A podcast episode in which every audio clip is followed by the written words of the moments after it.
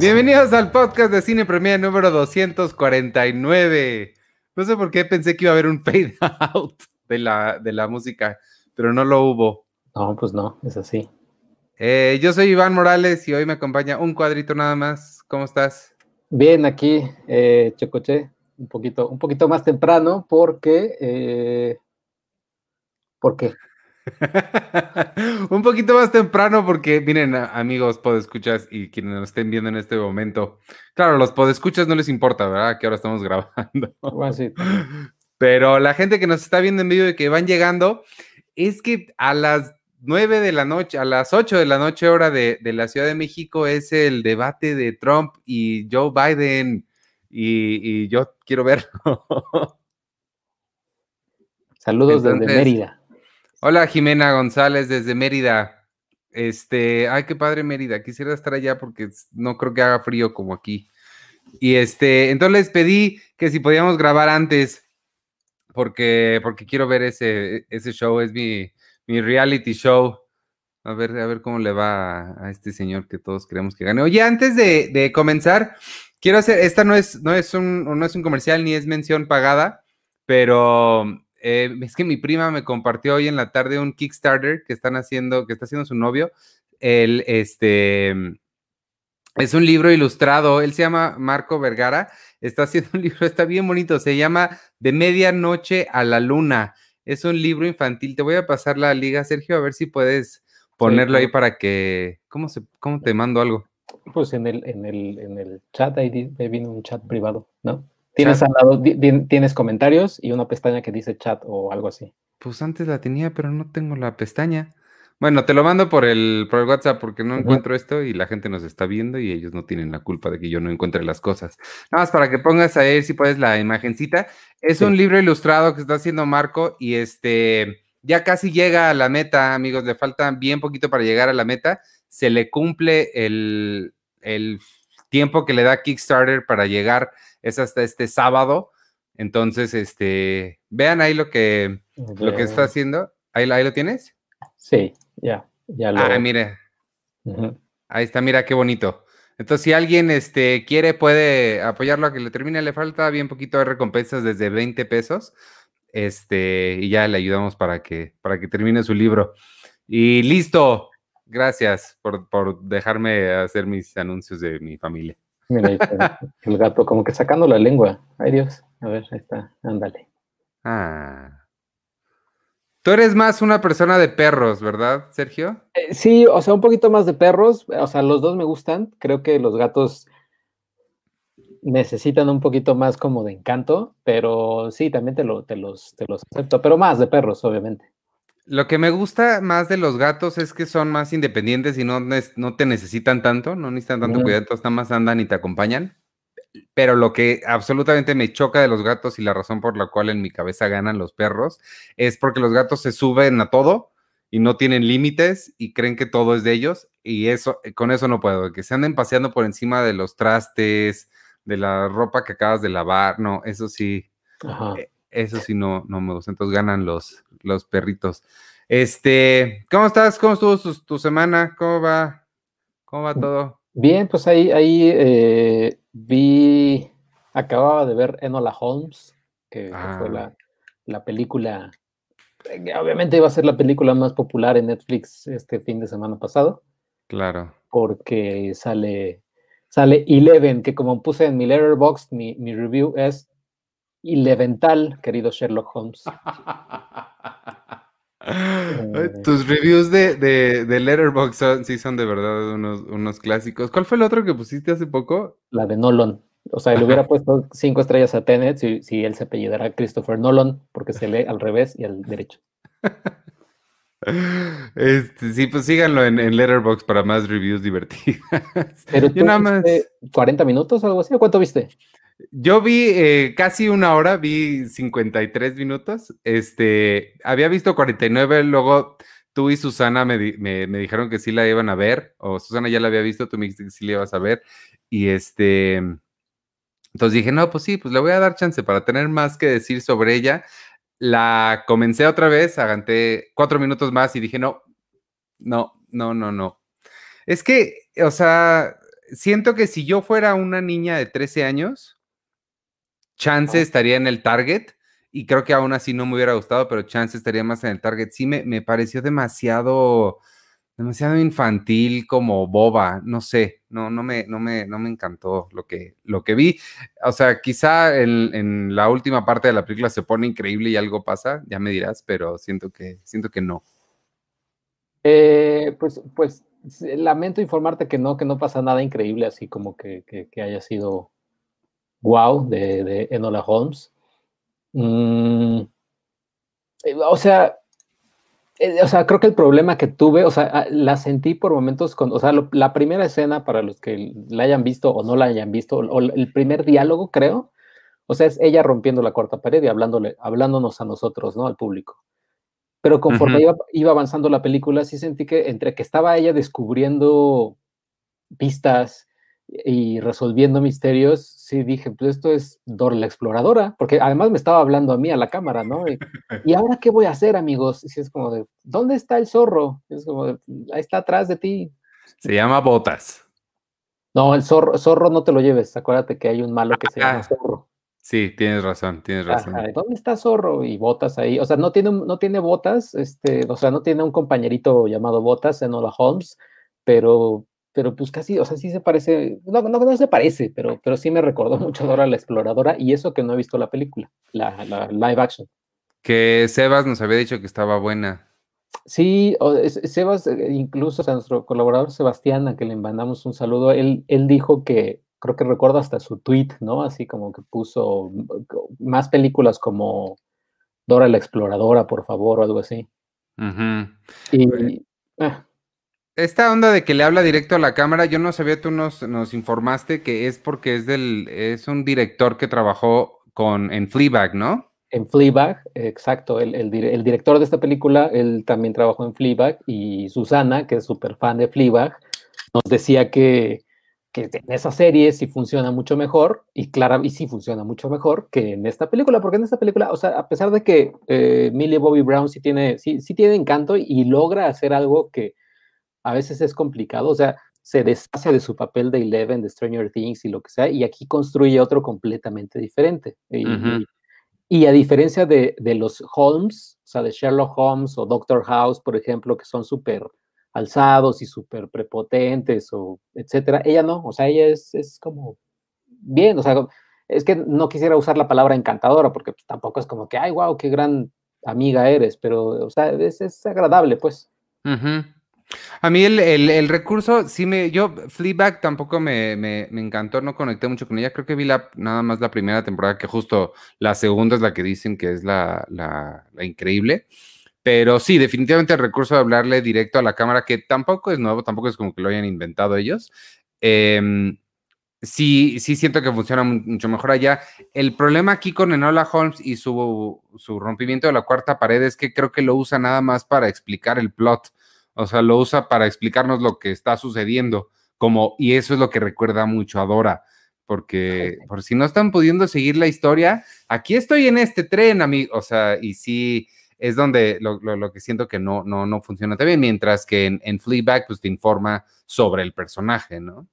Sí, y o sea, eh, vaya, la película está bien, creo, y siento que como que le fue increíble en Netflix y wow, es lo más eh, maravilloso del mundo y del universo, pues van a hacer, van a anunciar seguramente otras, dos películas, ¿no? O sea, porque el director dijo, sí, sí, sí, el director, sí, dijo, o sea, que, que él le gustaría hacer cinco secuelas y es así como, ah, pues cálmate, ¿no?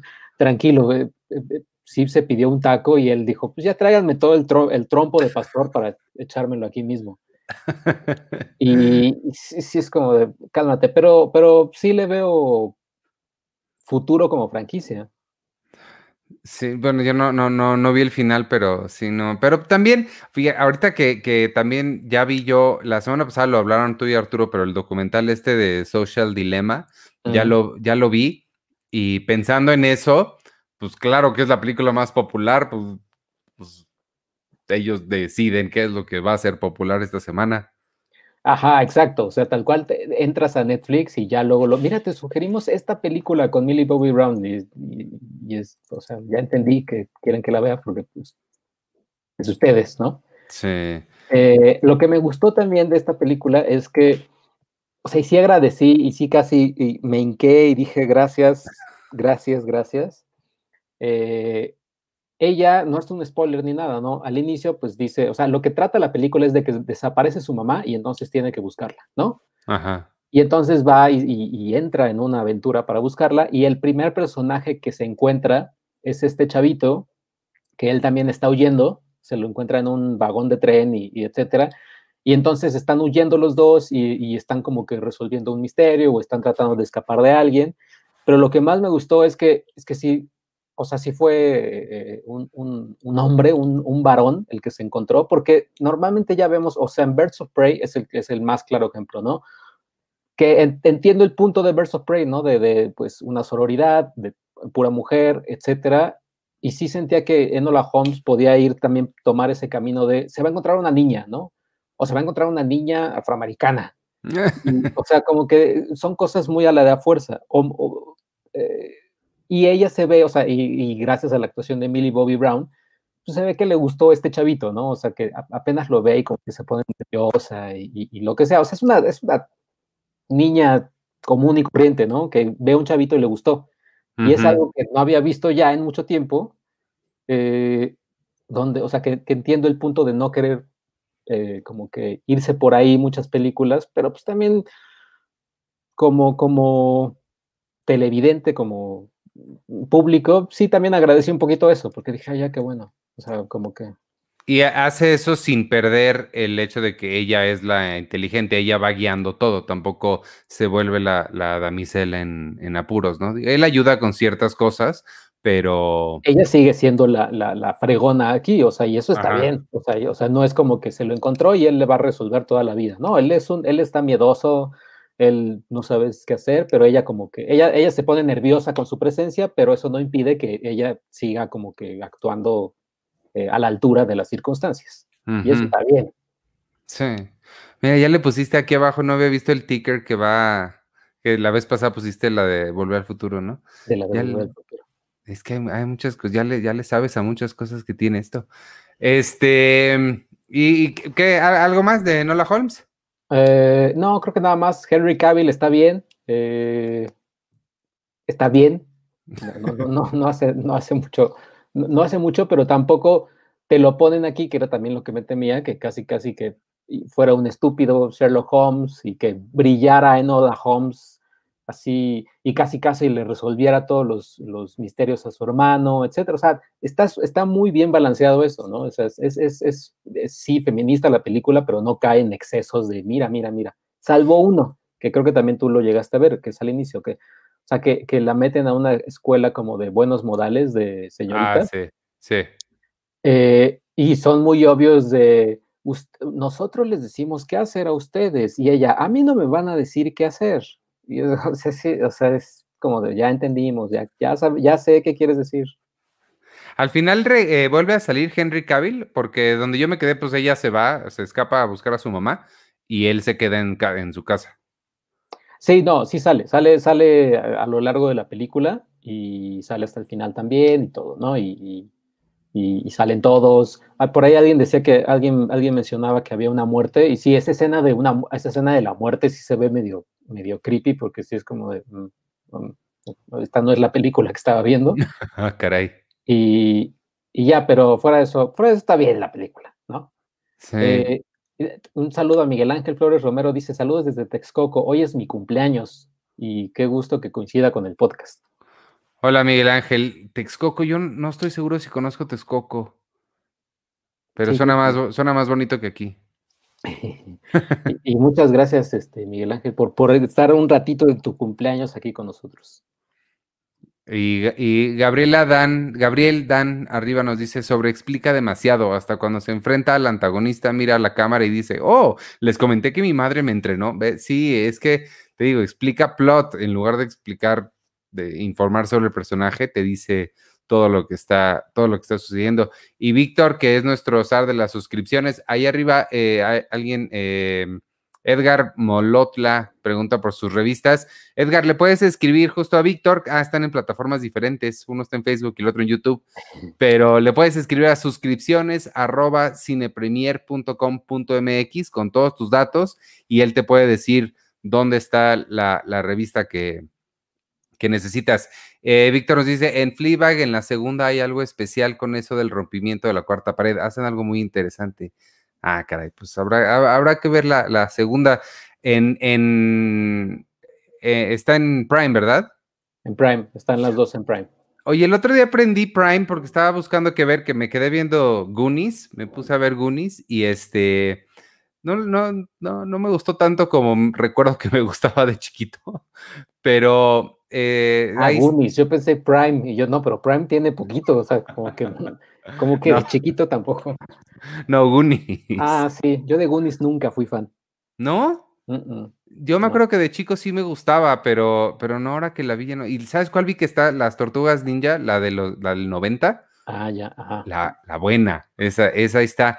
Pero este, vi que había un anuncio de que decía Utopia y dije, ah, caray, ya, ya empezó. Pero no, era la, la, la británica, la que viste. La que vi, vi los primeros tres episodios, cuatro, eh, que, que, que sí me, me, gustaron. No sé por qué no regresé a verla, pero, pero sí, si pueden, vean Utopia, pero está en español. No sé si le diste clic. No, pero qué bueno que me dijiste para ya no hacerlo, porque justo no la es que tú sabes que yo cuando me pongo a hacer el hacer pongo cosas. Usualmente pongo cosas que ya he visto para no tener que ponerles tanta atención. Este, entonces puse Goonies, no iba a poner Utopia porque pues, hay que ponerle atención, pero ya que me dices que está nada más doblada, pues entonces no, no, la voy a ver. Sí, está, está doblada y, pues, o sea, yo ya tuve que, que, como que quitarme ese, ese pequeño, eh, pues, pues. Estigma. estigma y, y, ya, dije. Ay, este, no. Pues, hay que verla. No, yo eso no lo aguanto. La que vi fue, vi The Green Hornet nunca la había visto. La película que nos comprobó un, eh, por, por última vez y que nos dejó muy claro que Eternal Sunshine es lo que es por Charlie Kaufman y no por Michelle Gondry. Este, esperaba peor, no, nunca la había visto, esperaba que estuviera mucho peor el, el avispón verde por todos los comentarios que había escuchado, pero sí, no, no, no está padre. Lo que sentí es que está, la sentí muy hecha del estudio, o sea, como que se me hace que Michelle Gondry también tiene ideas más locas, porque en sus otras películas ha tenido ideas más locas y se las han de haber quitado y quedó una película super X. Ah, ah, yo esa Green Hornet nunca la vi. ¿En serio? Sí, no. Órale, tú usualmente ese es el tipo de cosa que ves. Sí, pero, pero eh, creo que desde que salió, o sea, tampoco yo fui, era fan de, de la Avispón Verde, o sea, recuerdo haber visto algunos episodios, pero también creo que como era Seth Rogen, sí dije, no, creo que no. Ah. y, dice, mira, dice Luis Carlos López, Utopia es genial, lástima que la cancelaron y quedó sin un final redondo. No, pues con razón, ya menos la voy a ver. Chale, eso no sabía. Eh, hay dos temporadas, únicamente se pasaron dos temporadas en Channel 4, son temporadas por... Eso es lo que me gusta de las británicas, que son chiquititas, o sea, son seis episodios de la primera. Ay, sí. creo que cinco de la segunda. Igual Black Mirror también son como seis. Ajá. Elvis Rodríguez. Recuerdo cuando vi The Goonies por primera vez, pensé que era una película contemporánea, tenía 12 años y la vi en Nickelodeon hace como 10. Extraño lo que era ese canal. Ah, tenía 12 años él cuando la vio y la vio hace 10 años. Entonces, 2010, sí, no, ya tenía 20 años la película. Sí, no, sí, no, y es que yo, o sea, creo que lo que más me, me chocaba era el, así, lo que más me chocaba y con riesgo de sonar racista era el asiático. Ay, no, él es divertido, data. No, es que me chocaba, sobre todo creo que la primera escena cuando nos lo presentan, que es cuando, ay, voy a tocar el timbre y se quita como el, eh, algo en el cinturón y sale un, y es de que, güey, ya toque el timbre, ya para que, o sea, es lo más tonto lo que estás haciendo. es como que tu invento no me está impresionando en lo, en lo, en lo más mínimo. También para abrir la puerta hay todo un sistema que, de esos que le pegan una cosa a otra, que hace otra, que hace otra, y se abre la puerta. Sí, yo, ajá, yo, yo cuando la vi dije, no, esto no me está impresionando, esto me está desesperando. Ya entra a la casa, niño. No, de chiquito sí, sí, a mí sí me, sí dije, oh, qué padre. Siempre quise hacer una de estas máquinas, pero nunca, nunca la hice. Y, al final le sale, ¿no? El, barco este enorme, pirata, o sea, ya en el mar y toda la cosa, ¿no? Sí. Sí sale porque lo encuentro en el, misterio, el tesoro. Spoiler alert, Sergio. Oye, ¿puedo hablar de Social Network, de Social Dilemma tantito? Aunque ya hablaron de él. Deja buscar este, una. Me, gustó mucho, está, está, lo que todo el mundo está diciendo, está muy interesante. Creo que, y, y, discúlpame si digo cosas que ya dijiste o ya dijo Arturo, pero sí creo que son, porque estos, luego uno tiene ideas que no sabe si son de uno mismo o las escuchó por ahí, pero sí, sí me parece que no son ideas que no haya escuchado antes. Creo que sí, digo, seguramente hay mucha gente que no sabe todas estas cosas y para ellos les funcionará mucho más que, para mí o para nosotros, pero aún así está bien interesante. Mucho es también, lo había leído porque en mi libro de Facebook que leía hace unos meses, pues viene todo eso y habla con la misma gente, con Tristan Harris, con, con todas estas eh, personas que fueron parte de la creación de estos sistemas de, social media y que ya ahora están, pues, son, son activistas en, contra, ¿no? De, las redes sociales.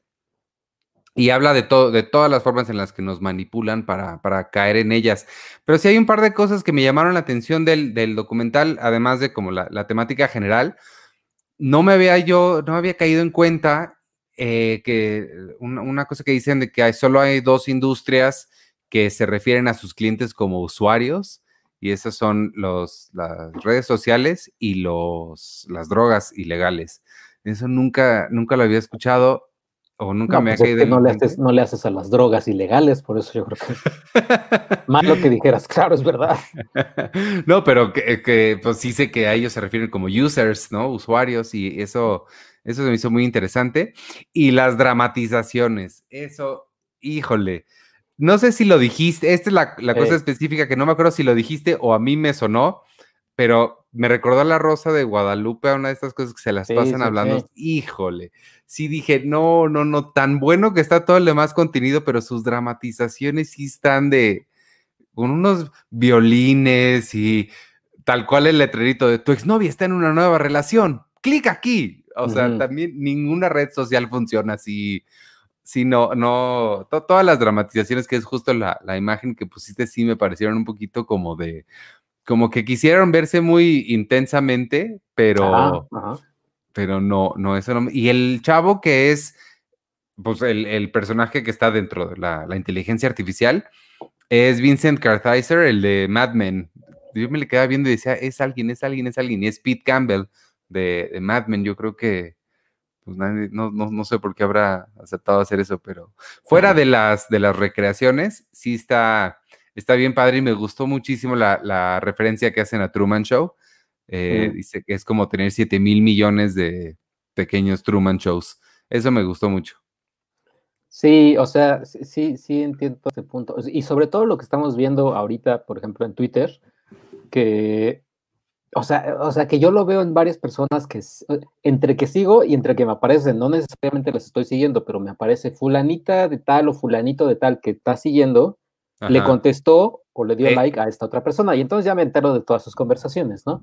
Pero sí veo mucho de, sobre todo de, no voy a decir nombres para no quemar a, así quiero decir a alguien así ahorita inventarle a alguien. No quiero decir nombres para no quemar a... A Mariana. No, pero un nombre, un nombre verdadero para que digan, ah, caray. Ah. Este, a Susana. A, Susana cuando, cuando habla con Cindy, nuestra, diseñadora. No, pero Cindy ni usa, ¿no? Twitter.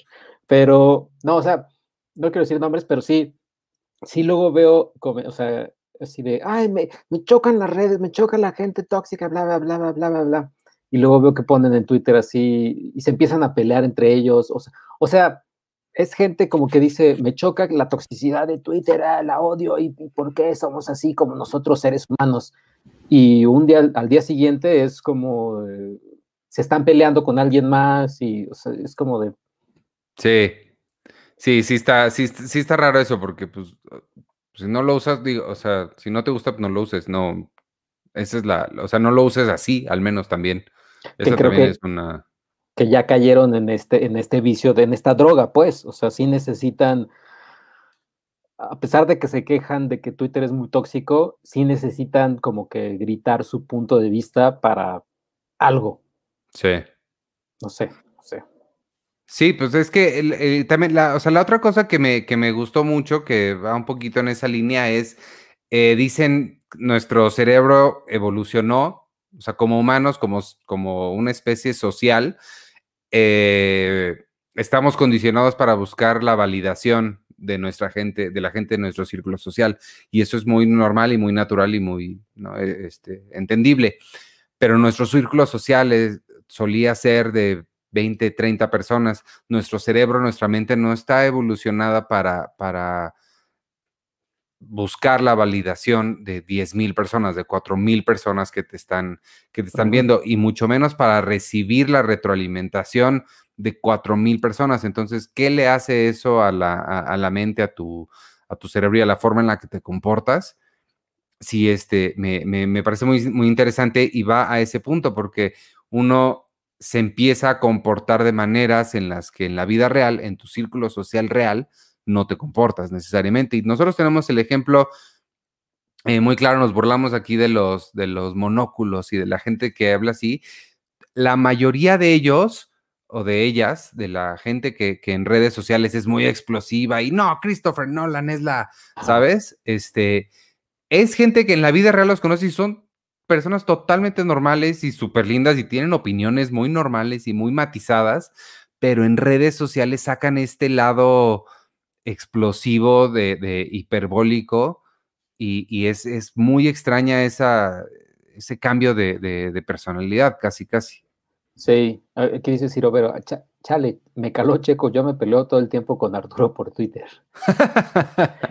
Eh, lo, que a mí, lo que a mí más me recordó, me recordó algo que próximamente van a ver en, en el cine, esperemos, este, de Suicide Squad, el personaje de John Cena, Peacemaker, Espérame, espérame, ¿tú ya viste The Suicide Squad? Por supuesto que ya. No, no la he visto. Eh, no, pero, o sea, en The Suicide Squad está John Cena y es el Peacemaker. Y, James Gunn en DC Fandom lo describió, que me está recordando mucho a todos estos, los que están en Twitter, o sea, muchos que están en Twitter, que Peacemaker, para quien no sepa, es como una especie de Capitán América, Superman. Y la descripción que hace James Gunn es, eh, a Peacemaker lo que más le interesa es la paz del mundo y para lograrlo no le importa si tiene que matar a niños, mujeres, hombres, eh, quemar sinagogas, lo que sea, él, va a tener, él pasa por encima de todo eso para llegar a la paz. Y me recordó mucho Twitter, o sea, porque tal cual es, si hay personas, si todos, todos, o sea, la mayoría de las personas tenemos buenas intenciones, pero, pero sí luego sí es así de, bueno, pues creo que, o sea, si yo veo un cuadro que es negro y la otra persona lo ve medianamente gris, sí va, o sea, yo puedo decirle casi, casi, no de que se va a morir, pero sí es como de, o sea, me quiero pelear porque quiero decir que el cuadro es negro. O sea, y sí es como, a pesar de que es una buena intención, sí se ponen muy, muy como... Ah.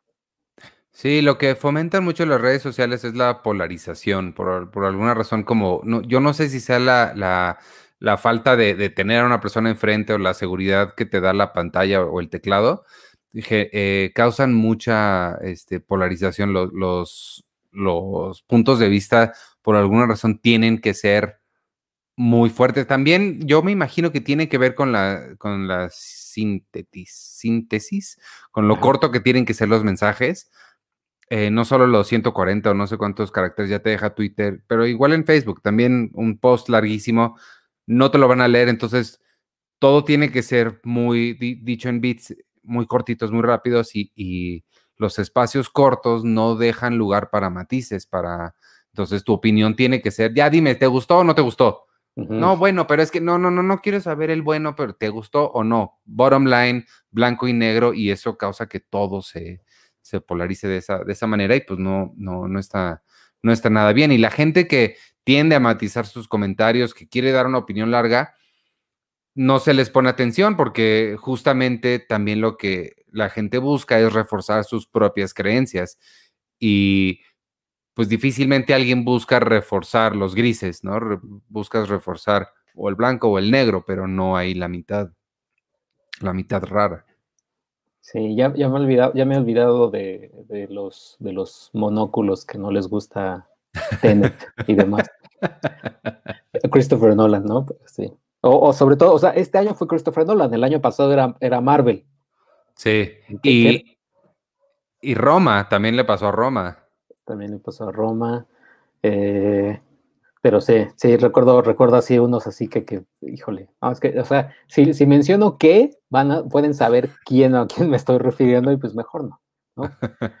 Pero, pero sí, pero, pues, pero eso me, me, me, me hacía el choque cuando veía, o sea, ajá, cuando, cuando ves, por ejemplo, lo de Chadwick Boseman, ¿no? O sea, todos, los que, todos los que decían del año pasado de que Marvel y sí, es una estupidez y el público tonto, casi casi, y, y demás, y ves cuando muere Chadwick Boseman, todos los niños y toda la gente adulta también, o sea que, que, se veía representada en él y, y, etcétera. O sea, Get Out, pues sí, claro, representa, representó a la comunidad, etcétera, pero, pero Black Panther, pues era el primer superhéroe, el primer superhéroe negro no, porque ya estuvo Blade también, ¿no? Pero, pero era como el Marvel Cinematic Universe y todos los niños encantados, y cuando salió Capitana Marvel también. O sea, es algo que no, el cine monóculo no, no, pues por más que sea monóculo y demás, pues no le va a dar, o sea, una, niña o un niño no va a decir, wow, el cine de Lav Díaz.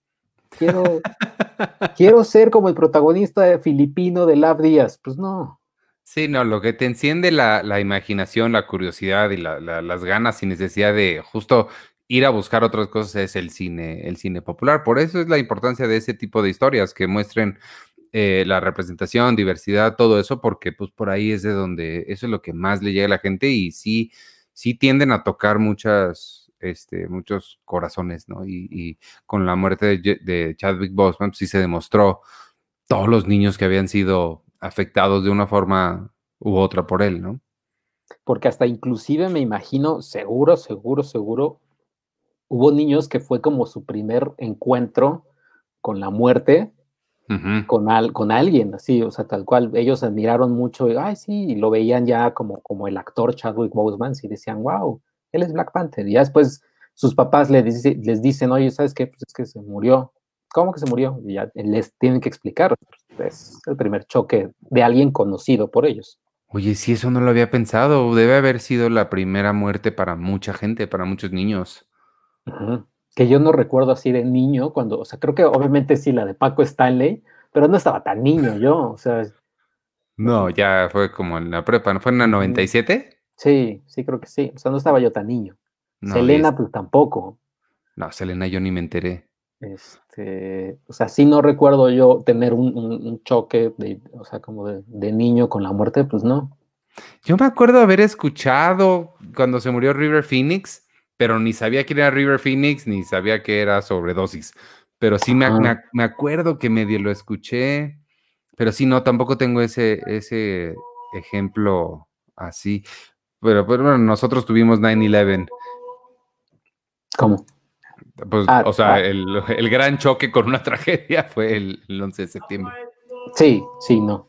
¿Qué es eso? Eh? ¿Eso soy yo? ¿Eres tú? No, es el agua, el agua que están vendiendo acá afuera. Ah, ok. Agua electropura.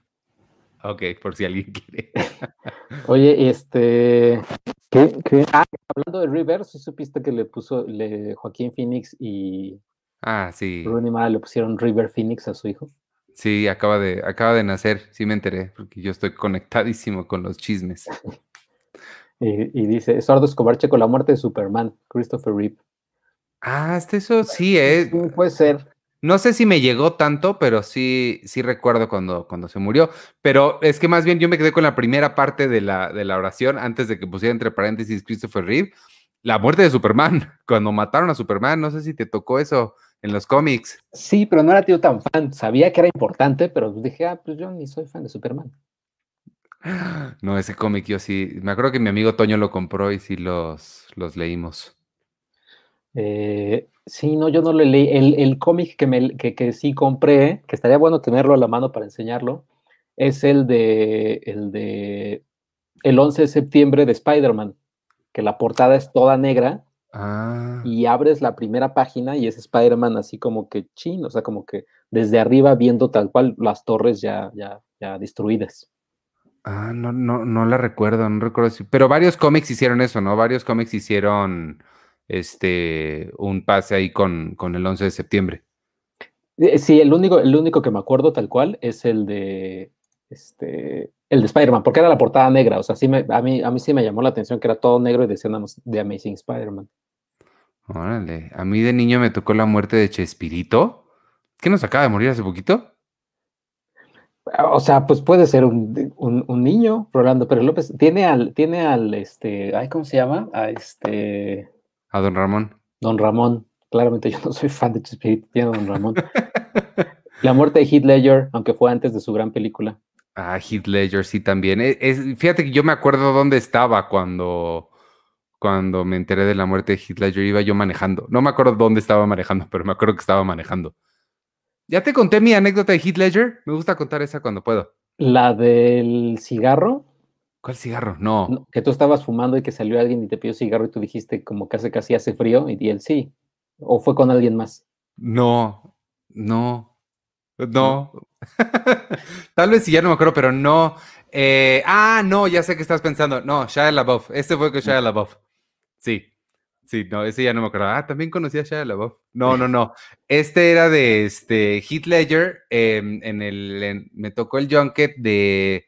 Ay, no me acuerdo qué era, pero él estaba haciendo junket de los hermanos Green al mismo tiempo. Yo no lo entrevisté a él, pero me lo encontré abajo en el lobby en el Four Seasons, en, no en el lobby, en donde recoge los carros, en el ballet, y yo estaba así esperando y de repente salió y se quedó ahí esperando su carro, que se lo traje del ballet, y yo tenía que decirle algo porque era Heath Ledger y no sabía, no sabía qué decirle, y él estaba todo rapado en ese momento, y le dije, oye, este, le, le dije, ah, tú te rapaste solo, no sé por qué se me ocurrió decirle, did you do that yourself? ¿Tú te rapaste solo? Y se me quedó bien así como, pues, con la cara que le pondrías a alguien que te hace la pregunta más random de la historia. Y nada, me dijo, sí. Y le dije, ay, no te, no te, yo quería preguntarle si no le quemaba el sol, y, pero le dije, does it burn? Lo cual no se traduce como si te quema el sol, sino como si te quemaste. Y me dijo, no. no, no me quemé. ¿Cómo crees que se que uno se rapa? ¿Con fuego? Y este, y ya llegó su carro y se fue. Y ya, esta es mi anécdota de Heath Ledger. Oye, dicen, creo el cigarro fue con Jon Snow, sí, ¿no? En los Golden Globes. Ah, sí, no, pero es que ahí, ahí yo no estaba fumando, ahí nada más, no sé, lo que les decía es que no se me, no se me ocurrió comprar eh, una cajetilla de cigarros, porque en la, en la terraza de los Golden Globes salen todos los, los actores y gente a fumar, y no se me ocurrió ir ahí para tener una excusa y no estar nada más así parado a lo güey, tener al menos una cajetilla de cigarros. Y yo estaba jugando con una cosa en la mano, yo tenía una, una cosa en la mano, y él llegó y me hizo, y nada más me dijo, hey, do you have a... Oh, no, y se fue porque vio que lo que tenía no eran cigarros, pero me quedé así como, what, no, y se fue. Que él también acaba de... Aquí te lo hago y agarras así palo y piedra y ah, rápido, rápido. Acaba de nacer también un hijo de él, ¿no? Sí, sí, acaba con esta mujer que también sale en Game of Thrones, que no sé cómo se llama. Leslie Rose. Ah, dice Leo Madrigal, la muerte de Patrick Swayze. Pero Patrick Swayze se murió en 2002, 2003, ¿no? Más o menos. Porque recuerdo, recuerdo haberlo visto en Donnie Darko, él sale en Donnie Darko. Y, y ya, o sea, sí, o sea, no, no, no se murió tan, así. Claudia, Claudia Chi dice, mi primer recuerdo de la muerte de una personalidad fue la de Colosio. Recuerdo las transmisiones en vivo en la noche cuando anunciaron su muerte. Sí, yo también. Sí, me acuerdo. A mí no me, no me tocó tanto la, O sea, sí me enteré, pero fue en, esa época, en el, fue en 94, ¿no? Yo vivía en Venezuela, en Caracas. Entonces, la atención mediática, pues no, no fue tanta. Eh, Manolo Lozano, la primera muerte de alguien famoso que recuerdo es la de Brittany Murphy. También. La de Brittany Murphy, sí. Sí, cierto, no me acuerdo de Brittany Murphy. También, em, pues esta Amy Winehouse también debe haber sido importante para, o sea, como la primera para mucha gente. Sí, la de Michael Jackson, naturalmente. Michael Jackson, yo estaba en Australia cuando se murió Michael Jackson. Sí, y es que además son muertes que, pues como la de Juan Gabriel, que de la noche a la mañana, ay, ¿ya quién, quién cree que se murió? Juan Gabriel o Michael Jackson. Como sí, no, pero eh, el, el, el, Chadwick Boseman sí fue una cosa. Sí, no, también. O sea, eh, pues, por ejemplo, cuando se murió Steve Jobs, o sea, fue, fue, fue choqueante, pero algunos, o sea, ya muchos sabíamos que estaba enfermo y etcétera, ¿no? Se había retirado de Apple y lo que sea, pero lo de Chadwick Boseman sí fue como de, güey. De la nada. O, o este hombre Rápidos y Furiosos, ¿cómo se llama? Paul Walker. Ah, Paul Walker. O Paul Walker también. también ah, como la, Brandon Lee. De ese yo no me enteré hasta, creo que, o sea, nunca, supe cuando estuvo vivo, cuando sucedió. eh, mi primera muerte famosa fue Michael Jackson, no me odien, pero yo sí era su fan, ¿no? Ah, yo también, yo sigo siendo fan de Michael Jackson. Y a pesar de que el documental que salió sí es bastante pues, o sea, soy fan de su música, no, no, soy fan de que violó niños. Dice a Nuke Scarley, mi primer recuerdo fue la muerte de Paco Stanley. Creciendo en un seno católico, recuerdo que la muerte del Papa Juan Pablo II me choqueó, dice Amanda. Sí, también, también, o sea, creo que también muertes de papas, pues sí te choquean y... Pero esa no, no, no le toca muchas a mucha gente, ¿no? No, sí, no, tal cual. Eh, Manolo Sanz estaba en la secundaria cuando falleció Michael Jackson. Todos, absolutamente todos se volvieron fans los entiendo, la verdad. Pues claro, todo el mundo era fan de Michael Jackson. Paul Walker, dice Omar Robles. Yo también yo no pude evitar derramar una lágrima cuando murió Saramago. Ah, Jonathan. Eh, Ciro Vera, eh, pues lo decía. Brandon Lee dice, me enteré por un artículo que escribió TV Novelas por allá, allá por el 96 sobre muertes de, muertes de famosos misteriosas. Y Freddie, Mercury, yo no era fan de Freddie Mercury en el, cuando se murió, en el 91, ¿no? Se murió en 91, 92. Sí, ya. Eh, no, pues eh, no, yo, ni lo conocía, ¿no?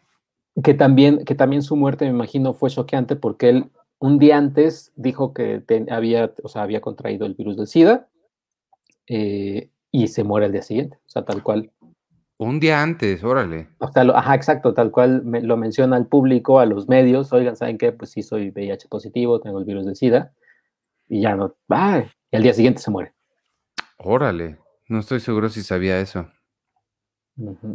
Oye, viste, ayer no, no, no vi tu, tu, clasificación pendiente, pero, y no sé si la noticia es de ayer, o el trailer de The Craft. Tú tienes mi edad, tienes que haber crecido viendo The Craft también. Sí, sí, lo, lo, no lo dije ayer, nada más dije que probablemente se estrenaba en Amazon, cosa que ya se confirmó hoy, que se estrena en Amazon. Eh, que se estrena en Amazon, pero con pagando. O sea, no se va a estrenar en Prime Video y, ay, ya la, ya la voy a ver. Ah, eso no vi. no van a hacer un Disney Plusazo, más o menos, o sea, por lo que entendí rápidamente, que se va a cobrar, creo que 19 dólares o 15 dólares, algo así, eh, por la película. Pero pero eh, eh, ahorita justo que estamos hablando de The Craft, sí quiero mencionarlo también. o sea, sí, o sea, a mí me, emociona, ¿a ti te emociona? Sí, o sea, me da muchísima curiosidad, me da mucha curiosidad, me da mucho miedo, pero mucha curiosidad. Es una película que a mí sí me, marcó muchísimo. Si Víctor nos está viendo ahí, él, yo a Víctor lo conozco desde, desde más o menos los 13, 14 años, entonces él estaba conmigo cuando la vimos con, con mis demás amigos y sí fue una, fue un hito importante, entonces me llama mucho la atención verla para ver qué hicieron con ella y el soundtrack, porque el soundtrack de The Craft fue un clásico noventero también. Sí, el, soundtrack, el soundtrack es, una cosa, pero además que mencionaba ayer, o sea, era una película que creo que nadie se, en su momento nadie, pues nadie esperó que fuera tan, como tan popular, o sea, que generara tanto culto, ¿no? Pero lo que quiero poner, bueno, aquí mientras está ya este Penny, Hola. Hola. Perdón por llegar tarde. ¿Estabas en tu en tu aquelarre de brujas? Por no peinarme. No, porque estamos hablando de jóvenes brujas. Sí, sí, estaba con mi aquelarre de brujas. Me encanta mi aquelarre. Ay, esa palabra es bien bonita, aquelarre. Sabes que yo la palabra aquelarre la conocí cuando Iván Pasillas me invitó a su podcast. Y que se llama el aquelarre. Ajá, yo no sabía lo que significaba.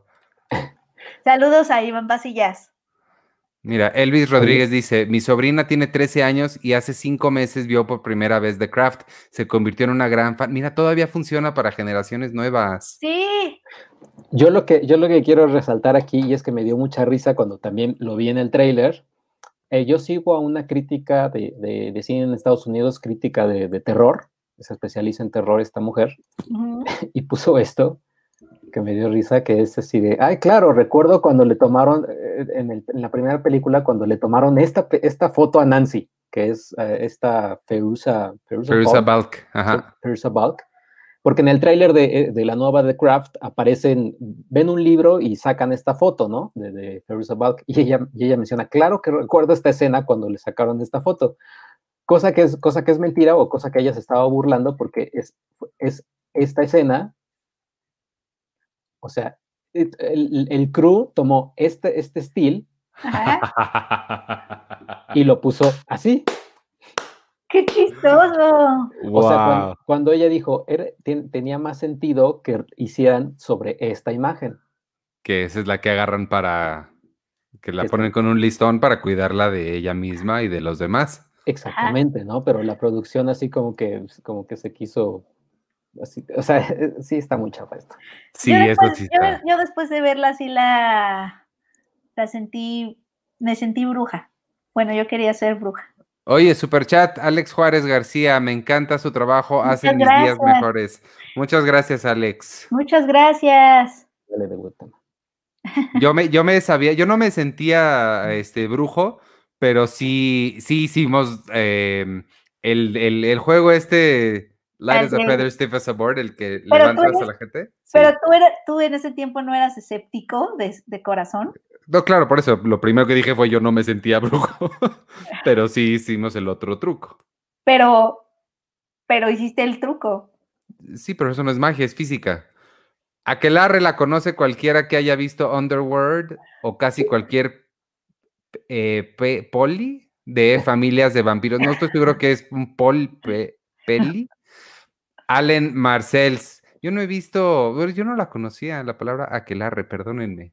No, o sea, yo, yo, tampoco me, sonaba, me suena como, como a como a, como a, taco, como a este.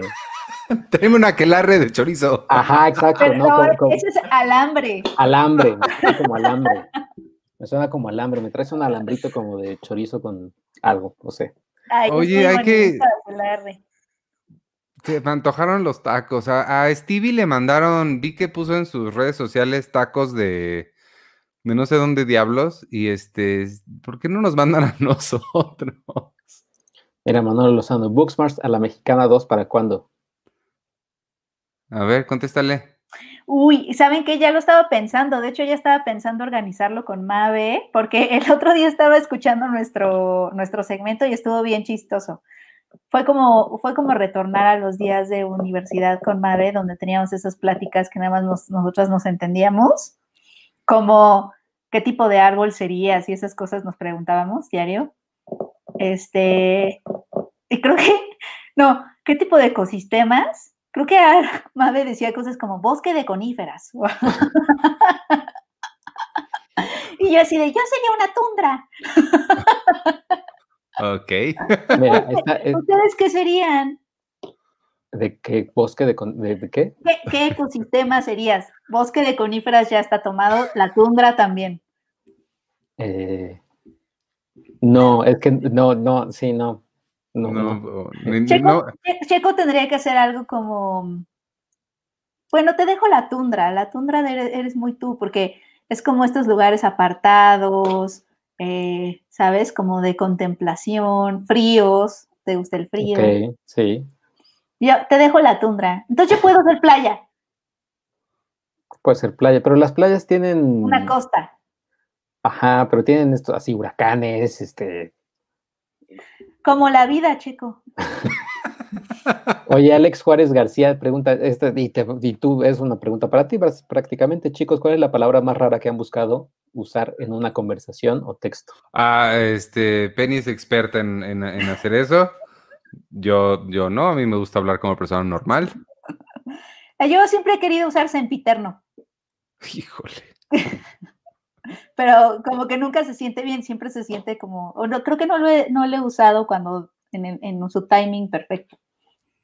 ¿Qué, qué significa eso? Palimpsesto también me gusta. Eh, sempiterno es eterno. ¿Y por qué no dirías nada más eterno? que, sigue vivo, o sea que sí. Sempiterno, de mucho tiempo, sempiterno. A ver si se lo estoy diciendo bien, sí. Dura para siempre y no tiene fin. Mira, Manolo Lozano sí te contestó, selva baja caducifolia. ¡Wow! Me encanta eso. Muy bien. ¿Qué otros ecosistemas serían? Selva tropical. A ver, voy a buscar ecosistemas. Sí, por favor, hagamos eso. Para ver cuántos hay, porque falta decirle, Iván, cuál sería el suyo. Checo es una tundra.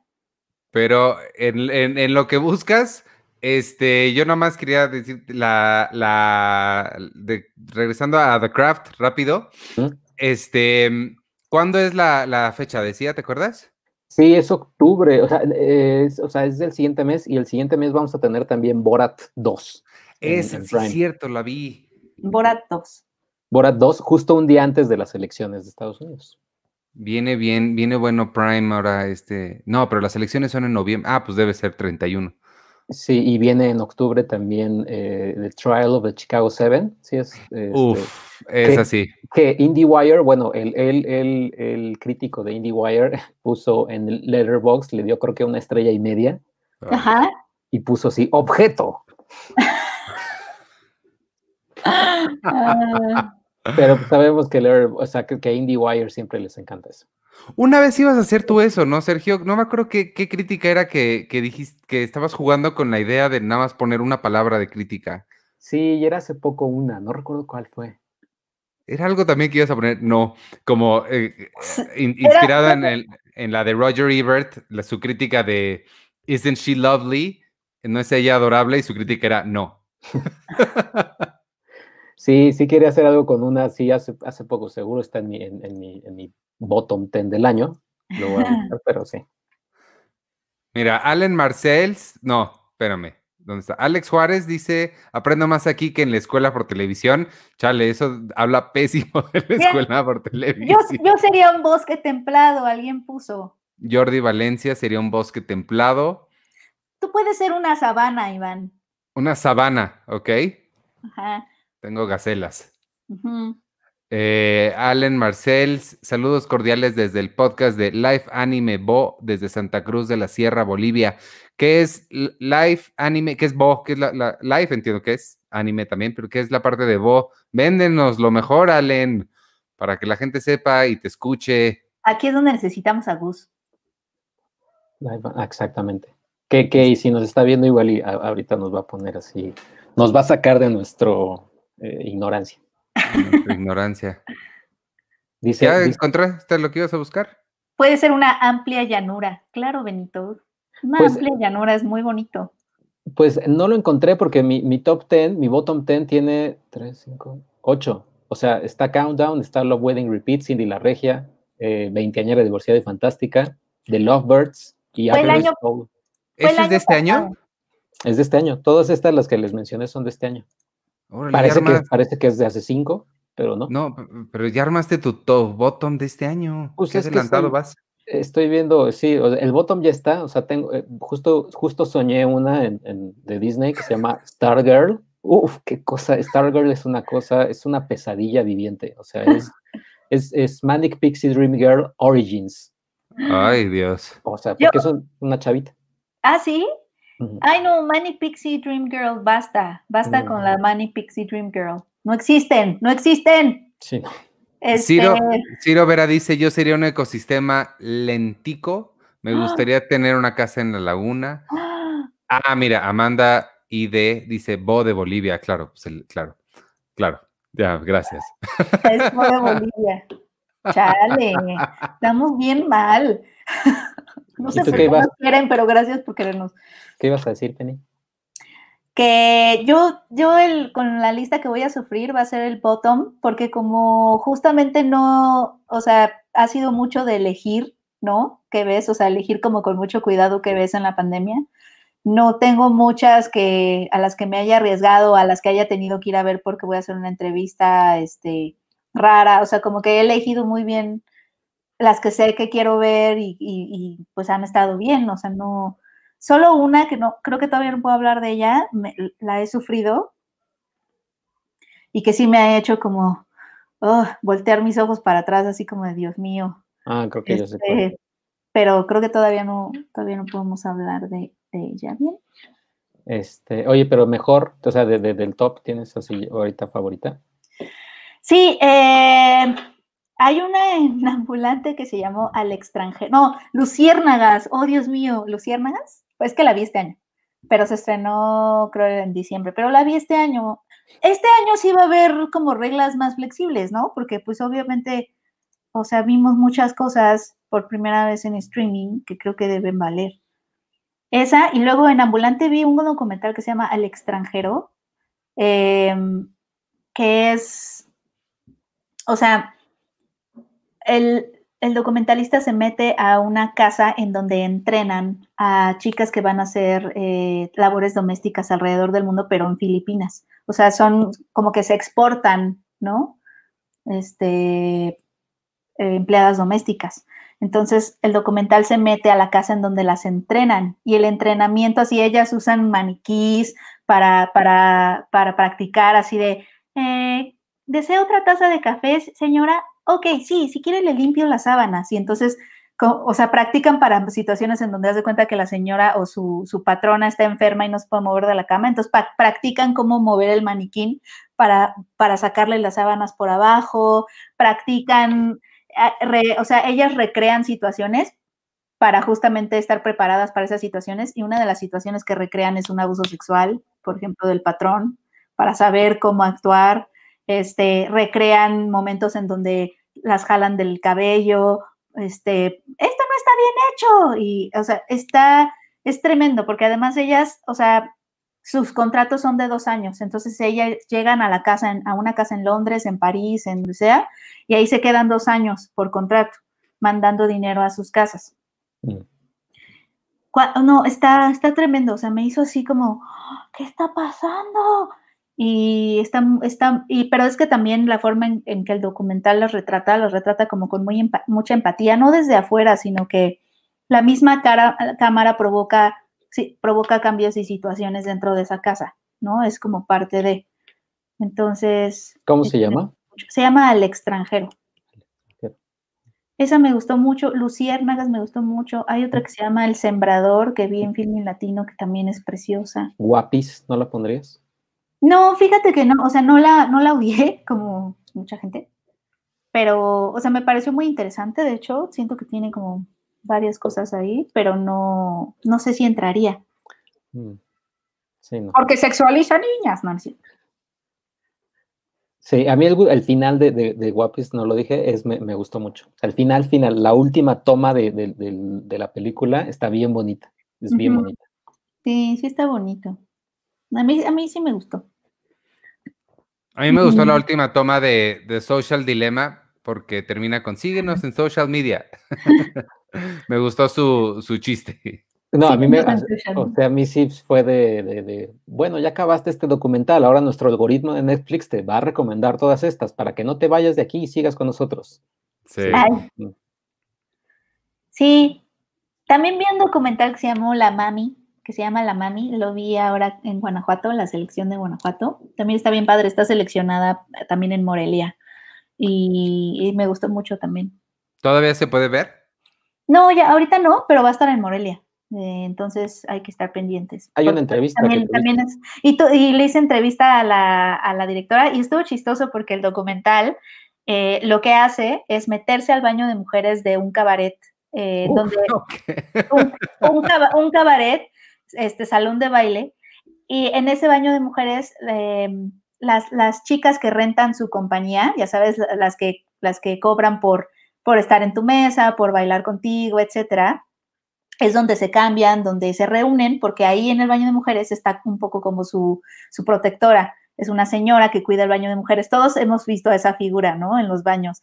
Bueno, no sé si en los baños de hombres sea muy común, pero en los baños de mujeres siempre hay una señora que además tiene dulcecitos sí. y te da el papel de baño, ¿no?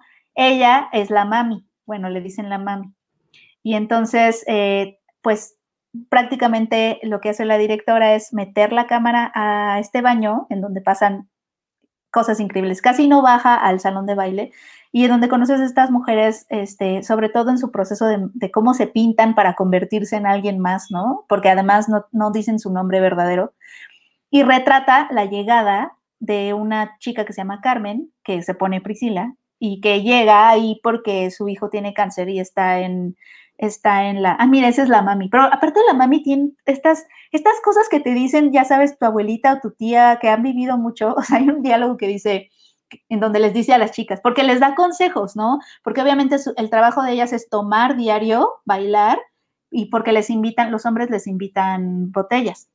Entonces tienen que estar tomando y tomando, tomando y emborracharse diario, pues eso es bastante duro. Y este, y todo el tiempo hay quejas, o sea, de cuenta llegan las mujeres y, ay mami, ya me tiene hasta la madre, este tipo con el que estoy, ya que me pague y ya, o sea, ya sabes. Y la mami le dice, a ver, acuérdense que aquí los hombres sirven para dos cosas, para nada y para dar dinero.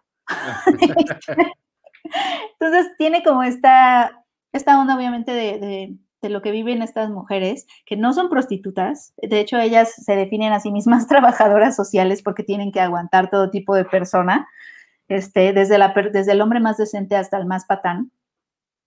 Y ella les da como consejos. Y me contaba la directora, porque es que hubo un momento en la película en donde sí, entiendes que es un documental que está, empieza enseñándotelas pintándose y todo eso, y te identificas, como espectadora te identificas porque tú también te has transformado en el baño, ¿no? Y sucede que en ese momento llega una nueva chica. Y yo dije, ay, no, eso ha de ser ficción, ¿no? O sea, como que es demasiado coincidente que llegue en ese momento una chica, porque además la historia de Carmen es que ella llega a trabajar ahí, le dijeron que ahí podía conseguir dinero porque tiene un hijo enfermo de cáncer en un hospital de la Ciudad de México. Entonces tiene que tiene que, conseguir dinero y lo tiene que conseguir de forma rápida. Y ella dice, es que en un trabajo normal no, no, puedo conseguir este dinero, ¿no? Que necesita para pues el tratamiento de su hijo. Entonces tiene, tiene este arco muy interesante que parece inventado, o sea, es demasiado coincidente que llega y además la mami y ella se hacen muy cercanas. Entonces llega un momento en que yo dije, sí será, sí será, será una mezcla de ficción con documental, o sea, que esta, estos personajes de la mami y Carmen sí sean actrices y que a lo mejor se hayan, no sé, pero no, es un documental. Lo que pasa es que en eso, cuando la, la directora ya se acercó a ellas, les dijo que iba, que quería hacer un documental y todo, sucede que llegó una chica nueva y, esa chica nueva fue Carmen, fue como muy, muy, milagroso. Y lo que sucedió fue que como la cámara se centraba mucho en ellas dos, ellas dos se hicieron muy amigas, pero fue porque por el documental, o sea, como que el cine impactó un poco la realidad, que eso siempre pasa, ¿no? O, eso es inevitable que pase, que el documental y el poner una cámara en un lugar cambie el lugar de cierta forma. Y, pero las dos maquillarse, este, y obviamente pues tienen que, bailar. Hay un día en el documental en donde por lo regular es un cabaret o un salón de baile, se llama el Barba Azul, que siempre hay más hombres que mujeres, por eso, le, por eso ellas pueden como conseguir ese dinero, porque pues los hombres les pagan por bailar, pero cuando hay, hay, hay un día en donde hay un cumpleaños de alguien y hay una mesa de 40 personas que tienen a, y ya van muchas mujeres. Entonces ese día ellas están sentadas así, pues sin poder, así que sin poder cobrar nada, porque hay otras mujeres que están ahí y a las que les están sacando a bailar. Y todas ellas así sentadas como de, no, es que hoy está tremendo, hoy no vamos a conseguir nada, hoy Está muy bueno, está chistoso además. Y todos hemos visto a esas señoras que están en el baño, porque además de pronto la escuchas así de, no hay agua, así déjele, así déjele, yo le echo agua.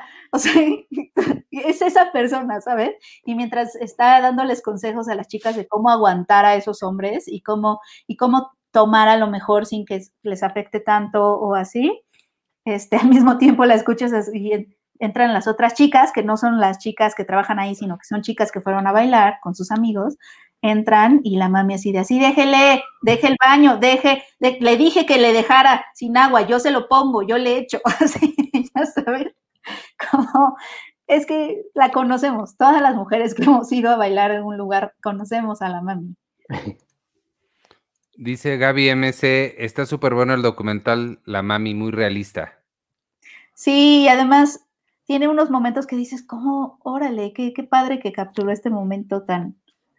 Sí, está muy padre. Y el documental casi no sale del baño, o sea, como que el baño es este lugar íntimo, fecundo, donde hay historias, donde las conoces, donde ellas se transforman, a su otra identidad, como que es este lugar intermedio un poco. Me recordó, me recordó, sobre todo cuando decías que ellas tienen que tomar, pero a la vez no, no se pueden emborrachar porque pues claramente están como trabajando. Que sí se emborrachan, o sea, también a una de ellas se acerca un policía, bueno, ella cuenta que un día antes se acercó el policía y que no la dejó entrar al metro porque venía toda borracha. Me recordó, me recordó a, Coyote Ugly, que es la, que una escena donde le dicen a, no me acuerdo quién era en Coyote Ugly, que le dicen, eh, tú, tú tienes que hacerle que, los chavos, o sea, que los clientes tomen, pero, pero cuando ellos te dicen que tomes, que es como un caballito, tú nada más ah, lo tiras. O sea, tú lo tiras y haces como que, o tomas y luego escupes otra vez a la botella lo que tomaste, o sea, para, no, emborracharte. Exacto. Sí, y sí te hace pensar, bueno, a mí sí me hizo pensar, tengo estas preguntas sobre la masculinidad que quizá ustedes me puedan responder como por qué los hombres necesitan tanto, o sea, no pueden bailar solo, es decir, ¿por qué, los hombres sí son tan mm, fáciles como de dar dinero por compañía? No sé, es mi impresión, sé que también hay, hay, hombres, ¿no? Que también se dedican a la prostitución y a, y a hacer escorts y todo, pero sí, o sea, siento que Digo, yo creo que le preguntas también a, las personas equivocadas, porque pues sí, no O sea, ya sé, no, o sea, no porque ustedes lo hagan, pero sí quiero entender como la psicología masculina de, o sea, sí pagan mucho como por, no sé, por estar con una chica. O sea, sí, pero no sé por qué. Y además, el pagar por estar con alguien, ¿no un poco cosificas a ese alguien luego?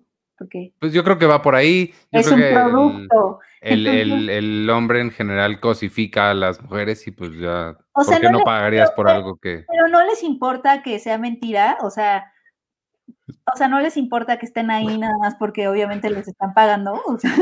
O sea, de, nuevo, creo que el punto de Sergio es muy atinado. Creo que le preguntas a la gente equivocada. A mí sí me importa. Quiero saber. Pero supongo que esta gente que paga por eso, pues no, no les importa. Es que yo creo que, eh, yo creo que muchas personas, o sea, muchos hombres que, que, que llegan a hacer eso, a pagar, creo que ni siquiera saben el término cosificar. Ajá. de entrada, o sea, yo creo que Ok, pues tú que no lo sepan, pero no sienten feo que eso que están viviendo no es verdad. O sea, que la chica está ahí nada más porque le estás pagando, o sea, no les importa. O sea, su autoestima es tan delirantemente buena que no les importa. Supongo. sí, no, es que, y es que, y, y, por ejemplo, es que sí, a final de cuentas, hombres y mujeres como que son diferentes y entre ellos mismos también son diferentes, o somos diferentes entre hombres también. Porque, por ejemplo, ahorita yo lo que estoy viendo en mi timeline de Twitter es pues mucha, o sea, de, Claudia Sheinbaum y de Fidecine, este, algunas cosas de tecnología y demás, pero, pero como por curiosidad me metí como a ver qué pueden estar viendo, o sea, lo que están viendo muchos hombres ahorita o por lo que se están peleando, imagínate, tus, tus amigas Penny se están enojando por cosas importantísimas y, trascendentales como el aborto, etcétera. Lo que se están peleando algunos hombres en Twitter, porque es tendencia, Jorge Campos es tendencia, porque es para ver que es el mejor portero o no que ha, que ha estado en la historia de México. Y por eso se están peleando algunos hombres. Es que así no vamos a avanzar en pues la humanidad. O sea, los, hombres, los hombres sí tienen que, que avanzar poquito. O sea, sí, sí caminen más rápido, porque pues es que no, no, vamos a, no, vamos a, llegar, o sea, nos vamos a extinguir como, es que no, o sea, no, no podemos, o sea, no, no se puede. no compren chicas, ¿qué les pasa? Bueno, pero también esas chicas lo necesitan para vivir, es que es todo muy complejo porque obviamente ellas tienen necesidad y ella, o sea, eh, un sistema que también les ha fallado y que no pueden conseguir ese dinero para sostener a sus familias, que muchas son mamás solteras, por ejemplo. Eh, también ahí la paternidad ausente, ¿no? Eh, y como ellas tienen que sacar adelante a toda su familia, es decir, son como muchos factores. Sí. es como cuando te compras un traje de Superman, pero sabes que no es real. Ajá, pero es que el traje es una cosa, o sea, pero el otro es una persona. Y además, obviamente, estas chicas llegan al baño a quejarse de todos y hablar mal de todos. O sea, Pues a mí lo que, lo, que me llamó la atención y me, me, acordé mucho de mis clases de cine y quiero volver a leer esas lecturas porque eran bien interesantes, es lo que dijiste de que la cámara afecta la, al sujeto. Hay mucha teoría de documental y por eso a mí el documental siempre es lo que siempre me ha gustado más que la, que la ficción, porque por eso, justo esa, esa pregunta es una pregunta como de, lenguaje cinematográfico y un poco hasta filosofía, que sí se me hace bien interesante. Les voy a buscar esas lecturas para, para compartírselas ahí a, mis, a los, a los podescuchas que les interesen esos temas de, diferentes estilos de, documental y las preguntas que salen de ahí. Ah, pero lo que les iba a contar que estaba chistoso es que, bueno, todo el documental es en este baño, ¿no? Entonces busqué a la directora para que me diera la entrevista y ella estaba en San Sebastián eh, proyectando la película, porque ella también tuvo, tuvo proyecciones, y, se, como estaba en un bar ahí esperando la proyección, se tuvo que meter al baño para darme la entrevista. Entonces, ah. ella, me dio la entrevista desde un baño, entonces ah. fue, chistoso, no sé. Y su película es en un baño. Y su película es en un baño, ¿get it? Oigan, este, nos quedan de 10 minutos. Bueno, a mí me quedan 10 minutos porque yo quiero ir a ver el, ¿cómo se llama? El debate este, entre estas dos personas. Oye, eh, también quiero que veas el debate entonces cuando sean las elecciones de aquí, ¿eh, Iván. Ay, claro, pero eso lo veo, o sea, este, el, de Estados Unidos lo veo más por entretenimiento para que dice Trump, los de aquí sí los veo en serio, ¿qué te pasa? Ay, qué este Siento que mi, yo no, no, sé si lo voy a ver porque yo siento que yo no puedo con Trump ahorita. O sea, ayer Claudia Sheinbaum, hoy no puedo ver a Trump. O sea, no, no puedo sentir que el mundo está más roto de lo que ya está. Yo me espero al resumen de los mejores momentos y ya. este, pues, eh, algo más que de lo que quieran hablar, comentar. Dice José Antonio Olvera, ¿dónde vas a ver el debate? En CNN. En CNN. Ajá, CNN. Eh, ¿CNN es cable? Sí. CNN, sí es. Dice, dice Rivera Marco, es que cosificarnos pasa en todo, Penny, hasta con los animales y emoji de lagrimita. Claro, o sea, si no si cosificamos a personas, ¿cómo no, cómo no maltrataríamos animales, no? Les quitaríamos su dignidad animal. Pero, pero lo que sí es cierto es que a las mujeres históricamente sí se les, sí se les ha cosificado, ¿no? Eso sí.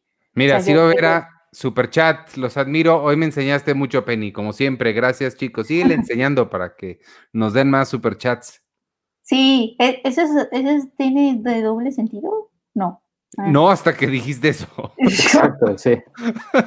Aparte acabamos de hablar de cosificar a las mujeres. Y tú fuiste quien lo leyó así.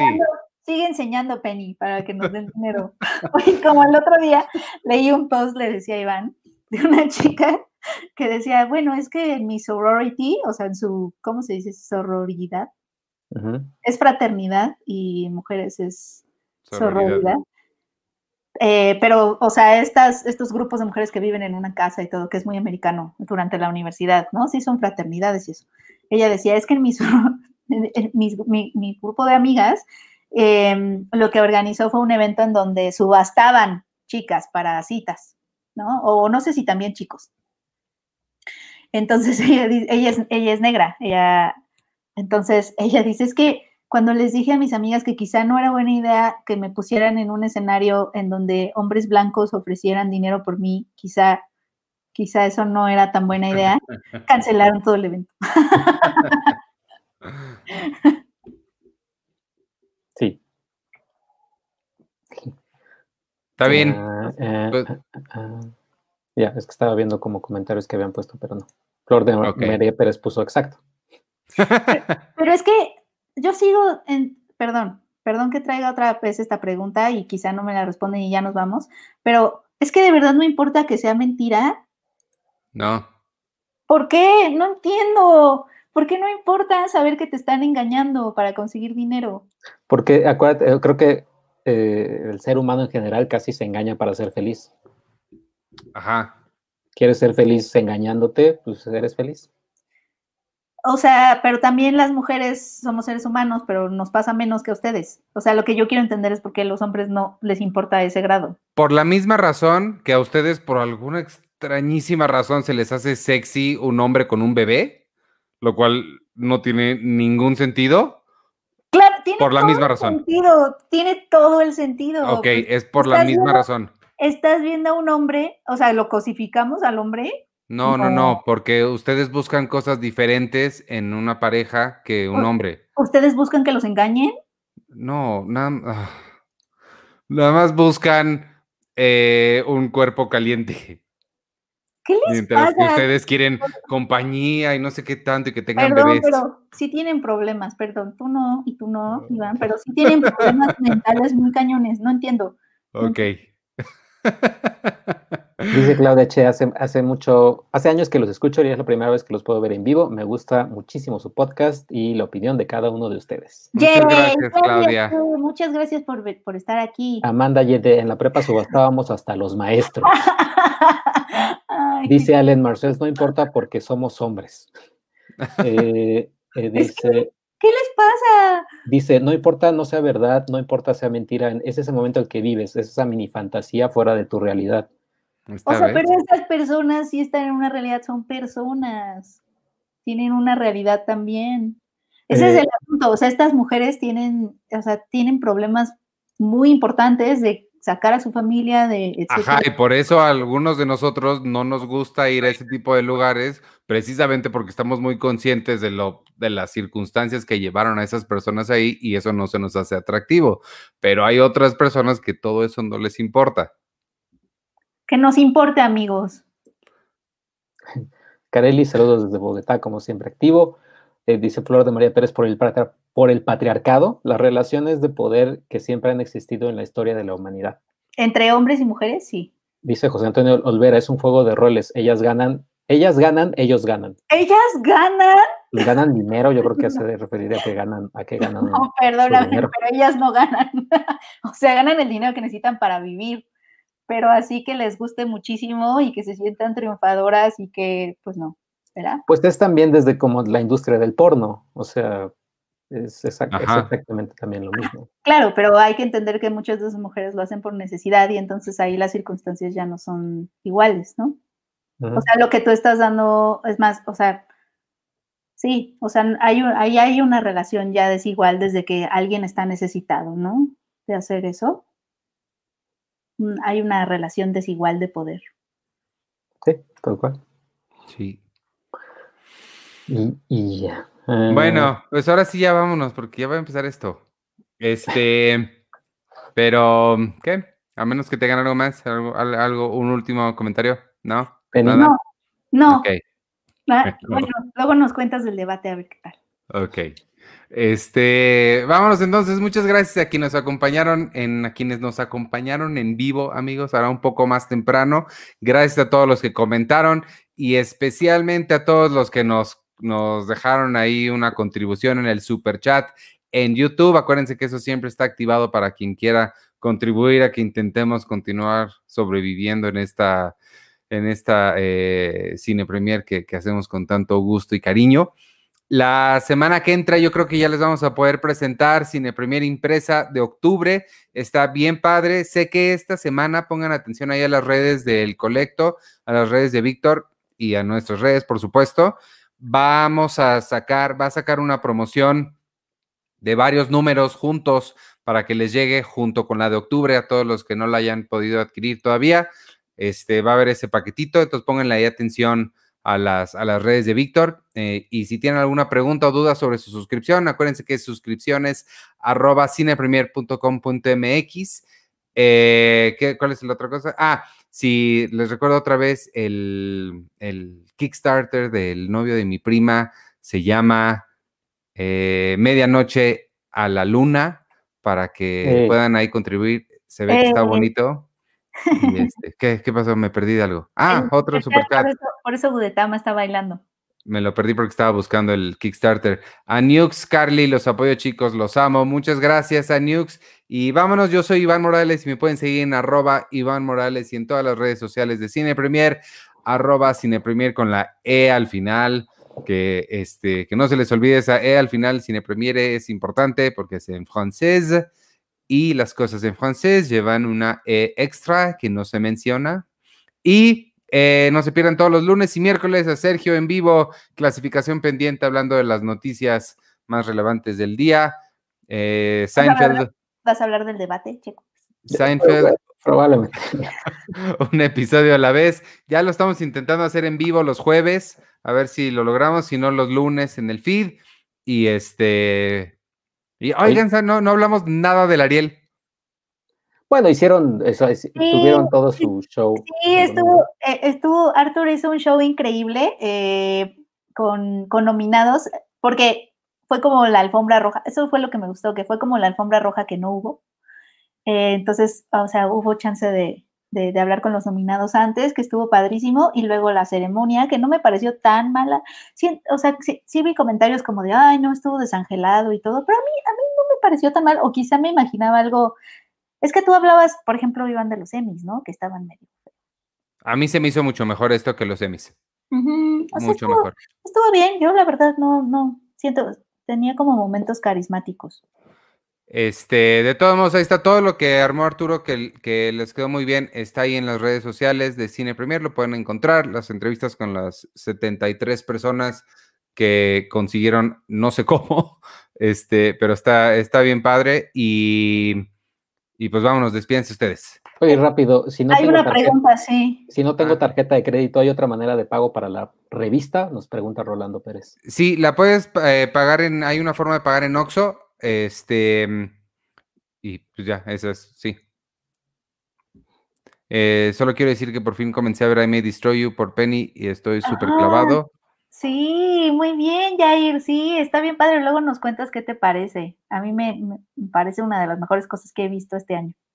este, Rolando, si te metes a la página del colecto en elcolecto.com o le escribes a Víctor a suscripciones arroba cinepremier.com.mx, él te puede dar más detalles que las generalidades que yo te di, pero bottom line, sí hay una forma directo en, en Oxo.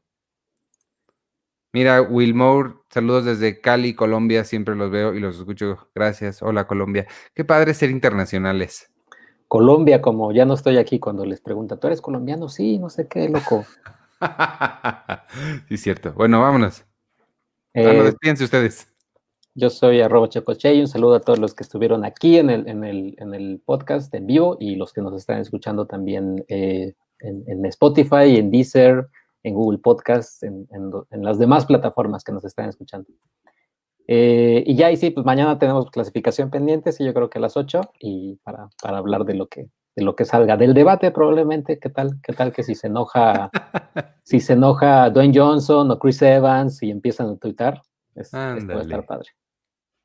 Y ya y da Penny. Y no se pierdan las entrevistas que, tuvimos. Ah, eh, tenemos una con este, el director de Ya no estoy aquí, que hizo Toño Guzmán, justo un día después de que ganó. Y también la que hizo Penny a la directora de este, La Mami. También tenemos entrevista. Y, y ahora va Penny, para que se despida. Yo soy Penny Oliva, muchas gracias por, Es que estoy hablando con Axel Muñoz, quiero mandarle un saludo, porque me está comentando en tiempo real más o menos de lo que estábamos platicando. Muchas gracias, Axel, por siempre escucharnos, nuestras boberas aquí. Este, muchas gracias, te mandamos un abrazo. Eh, y ya, bueno, muchas gracias por, por estar aquí, por seguir apoyándonos. Bye. Bueno, pues, cuídense y no